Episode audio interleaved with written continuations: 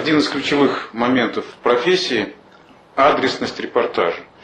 То есть стараться вести не на толпу, а для одного конкретного человека. Вот это спорный момент, я бы сказал. Я считаю, что э, ведь люди это слишком моза- мозаичное такое соотношение. Ну, я имею в виду, представляя, для кого ты ведешь репортаж. Ну, не знаю, не знаю. Я, честно говоря, не думал над этим, что вот конкретный человек, который э, слушает тебя, вот надо вести на него и, и как-то, так сказать, учитывать его вкусы и его взгляды, это может, в общем-то, не понравиться другим. Мне кажется, тут надо быть несколько таким э, человеком, который э, не акцентирует внимание для одного человека. В свое время, я хочу возвратиться к тому времени, когда мы работали, мы работали во время Брежнева. Вот, и все зависело от его вкусов и взглядов.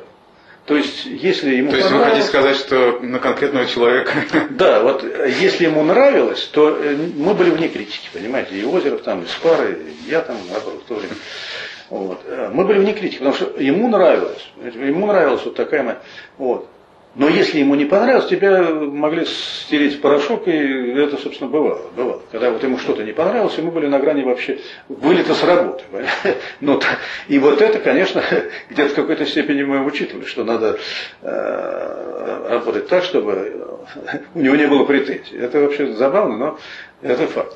Я брал интервью у Георгия Павловича Менглета, и он э, сформулировал так, что когда начинаешь вести репортаж, на его взгляд, нужно иметь в виду, что перед тобой интеллигентный человек, который, надеюсь, любит спорт и футбол в частности или хоккей. Вот можно как-то так, Э, когда выходишь э, к микрофону, включаешь микрофон и вот какой-то собирательный образ в голове. Мне кажется, это, в общем-то, ошибочное представление аудитории, которая тебя слушает. Потому что, если по большому счету, то спортом э, интересуется народ попроще. Особенно, если речь идет о футболе, там, о хоккее, ну, таких популярных э, видах спорта. Вот. В меньшей степени, может быть, и баскетбол, там, волейбол, э, теннис, естественно. Да, вот если ты работаешь э, у микрофона, когда проходит какой-нибудь теннисный матч, там встречаются известные теннисисты или какое-то соревнование на Кубок Дэвиса, там, да, действительно можно э, где-то вот сориентироваться на интеллигентного, понимающего, тонкого человека, который действительно, в общем-то, оценит твою работу.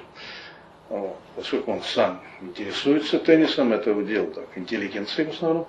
Но когда речь идет о футболе, то тут э, есть такое простонародье, что они просто не поймут, э, о чем ты говоришь. Хотя ты можешь говорить интеллигентным э, языком, очень образно и интересно, с точки зрения интеллигента, так сказать.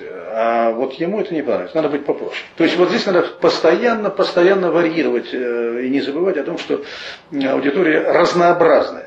И не, не, э, не принимать какую-то одну сторону, э, один ключ, что ли, в любом репортаже. Всегда надо помнить о том, что тебя слушают самые разные люди разного возраста, профессий там, и так далее. В общем, вот это, конечно, создает какую-то определенную такую э, мозаику в твоей работе.